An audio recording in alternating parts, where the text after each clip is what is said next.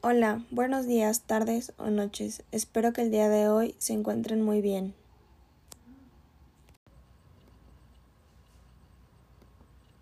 Hoy este podcast se va a tratar sobre los tipos de plantas generadoras de electricidad. Tenemos tres especialistas sobre las plantas generadoras de electricidad. Hoy nos acompañan Cecilia, Thais y Aime.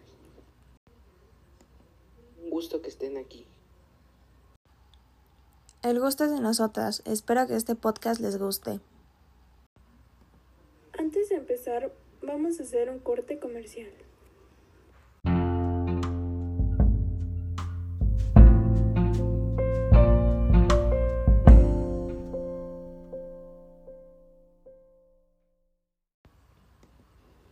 Regresamos. Hola, Aime, ¿nos puedes decir qué son las plantas generadoras de electricidad? Claro, las plantas generadoras de electricidad son instalaciones productoras de energía eléctrica. En estas instalaciones hay un conjunto de máquinas motrices y aparatos que se utilizan para generar energía eléctrica.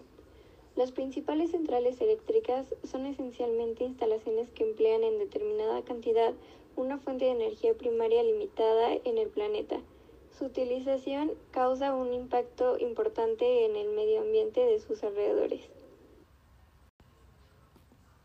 Hola, ¿nos podrían decir qué tipos de plantas generadoras existen?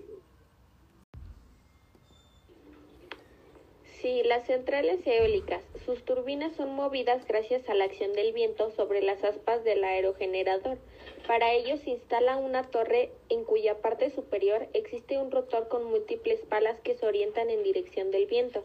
Estas giran alrededor de un eje horizontal que actúa sobre un generador de electricidad. Su funcionamiento está limitado a la velocidad del viento y un parque eólico demanda extensiones de terrenos grandes. Centrales solares existen diferentes tipos dentro de estas centrales de energía, entre ellas las centrales termosolares que aprovechan el calor del sol para calentar el agua y mover la turbina con el vapor que se genera de ese calentamiento. También están las centrales solares fotovoltaicas que se encargan de transformar la energía solar en electricidad debido a las células fotovoltaicas. Centrales hidroeléctricas las turbinas de estas centrales se mueven gracias a un chorro de agua a alta velocidad. Estas provocan los saltos de agua ya sean naturales, es decir, cascadas y desniveles de ríos, o artificiales, que son construidos en los embalses. Estas también se dividen o clasifican según la potencia que tienen, además de la energía eléctrica que son capaces de generar. Centrales meriomotrices. Estas tienen un parecido en su funcionamiento a las centrales hidroeléctricas, pero estas aprovechan las diferencias del nivel del mar entre la marea alta y la marea baja. También se consideran centrales mareomotrices aquellas centrales que aprovechan el movimiento de las olas para mover las turbinas. Por otro lado, también existen las de corrientes marinas, las cuales usan la energía cinética de las corrientes marinas o de los océanos. Este método genera un impacto menor en el ambiente debido a que no se construyen presas que alteren el ecosistema. Qué interesante. Antes de seguir vamos a un corte comercial.